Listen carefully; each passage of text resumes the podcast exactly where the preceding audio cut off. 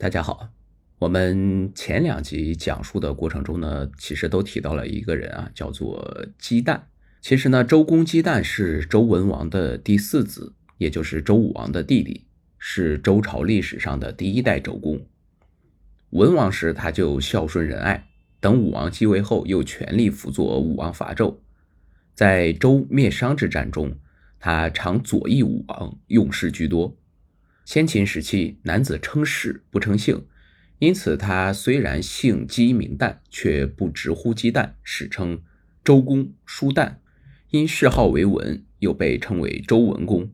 周灭商后的第二年，约在公元前一零四五年，周武王就病逝了。他的儿子姬诵继位，就是周成王。成王继位时只有十二岁，还是个年幼无知的孩子，根本不懂得什么国家大事。天下初定，百废待兴，政权也还不稳固。商朝的旧贵族们蠢蠢欲动。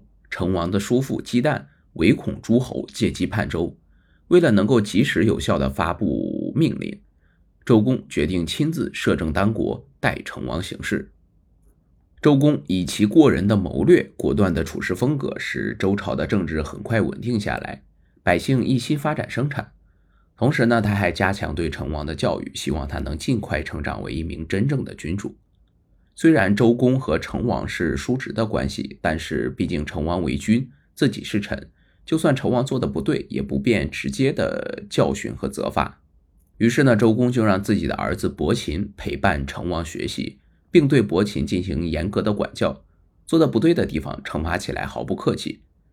在这样潜移默化的教育下，周成王明白了很多道理。学习了许多为君之道，天下大事由周公决定，成王也受着他的管教。周武王的另外几个弟弟管叔、蔡叔、霍叔，见周公虽无君王之名，却在行君王之实，心里就有些不服气了。尤其是管叔，本来他想继承王位，现在看到姬旦掌权，心中极为不满。于是他散布流言，说周公野心勃勃，想谋害成王，篡权夺位。周朝出现内乱，让殷商那些怀着复辟幻想的贵族们看到了希望。其中的代表就是周武王的儿子武庚。武王建立周朝后，为了便于统治商朝的移民，封纣王的儿子武庚为殷侯，管理殷商的旧都朝歌。同时呢，为了监视武庚，又将朝歌以东、以西、以北的地区，分别让自己的弟弟管叔、蔡叔和霍叔来掌管，共同监视武庚。这样一来，就对武庚形成了包围之势，视为三监。武庚不甘寄人篱下，受人监视，巴不得周朝内乱。如今管叔、蔡叔、霍叔对周公不满，他便借机煽动他们联合各诸侯反叛，他也好趁乱复辟商朝。管叔等三监本为提防武庚作乱，现在却与武庚联合，勾结几个部落一起反叛周朝，这就是历史上的三监之乱。在这个紧要关头，周公经过冷静分析，毅然决定发兵东征，平定叛乱。发兵前，他先和武王的另一个弟弟昭公进行了一次真诚的交谈，说武王早逝，成王年幼，如果这时江山生变，百姓遭难，太王、纪王、文王三世辛苦经营的江山将不能保住，自己百年后也无颜面对他们。自己是担心周朝的天下，才不顾个人得失，主持政务的。周公的一番话赢得了昭公的信任，兄弟二人同心稳住了政局，也争取到了多数人的支持。接着，周公便开始组织东征军平叛战乱。出征前，周公把大臣们都召集起来，进行了一番宣传动员，正式组织起了大军，并亲任统帅，挥师东征叛乱势力。周朝大军径直攻向武庚的领地，殷军当即溃散，武庚败亡。攻向武庚的同时，周公分兵直取管叔驻地，迅速占领了城邑，消灭了管叔的叛军。管叔自觉无颜面对兄弟和侄儿，自杀身亡。周师乘胜攻克了蔡叔的驻地，捉住蔡叔并囚禁了起来。接着，霍叔被流放到了边远的地方，从而巩固了周朝的统治。平息了武庚及三监叛乱，周公想借着东征的机会扩大战果，扫除其他反叛力量，永绝后患。于是决定先向东攻伐燕国。燕国是商朝的旧都，是东部的大国，也是主要反叛势力所在。大臣辛公甲建议说：“大国难攻，小国易取，不如攻取众小国，使大国难以自立。”周公觉得有道理，便改编计划，先挥师东南，攻向了淮泗间包括徐、熊、颍等小国的九夷。九夷的各个小国之前长期与商作战，具有顽强的战斗力。虽然面对周师的强大攻势节节败退，但因为是本土作战，熟悉地势，仍负隅顽抗。周师经过艰苦卓绝的连续作战，终于征服了九夷各小国。接着，周军便集中力量北上，占领了燕国西南两边的邻国。面对势单力孤的形势，燕国国君不得已出国投降。燕国投降，沉重打击了殷商势力。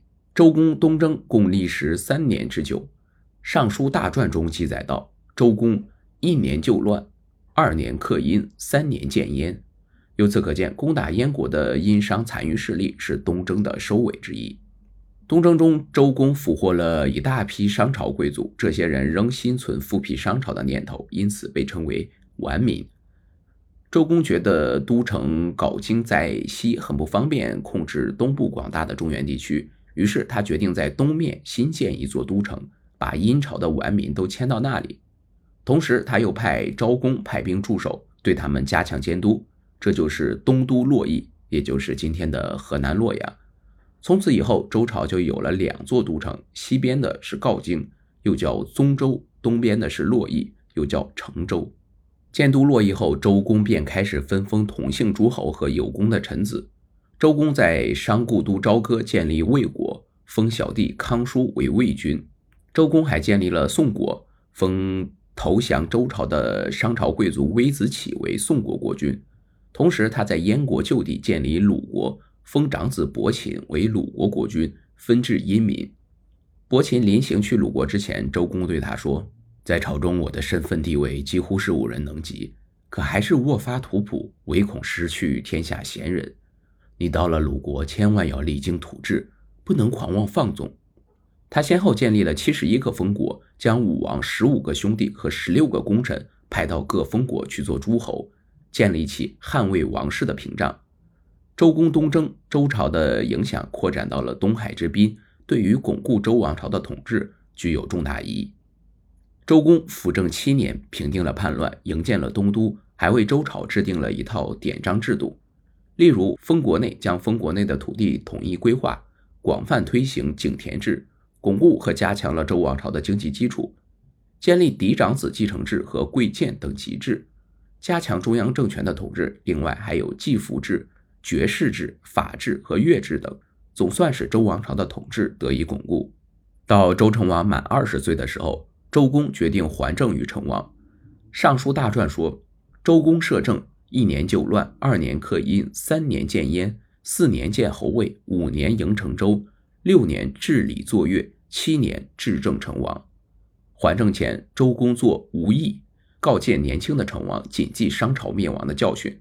不要纵情于声色享乐，而思架强之艰难，要勤俭爱民，选贤与能。然后他就还政成王，北面就臣位。